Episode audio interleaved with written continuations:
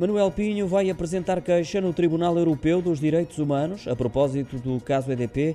Entende que precisa de mais tempo para preparar a sua defesa. O ex-ministro da Economia sente que é manifestamente pouco os 50 dias concedidos para requerer a abertura de instrução relativamente à acusação extraída do caso EDP. Pediu, por isso, mais 45 dias pela complexidade do caso e quantidade de documentos a analisar também pela distância entre o seu escritório em Lisboa e a residência em Braga, onde o ex-governante cumpre prisão domiciliária, um pedido para o qual não obteve uma resposta positiva. A defesa promete não baixar os braços, avançando dessa forma para o Tribunal Europeu dos Direitos do Homem.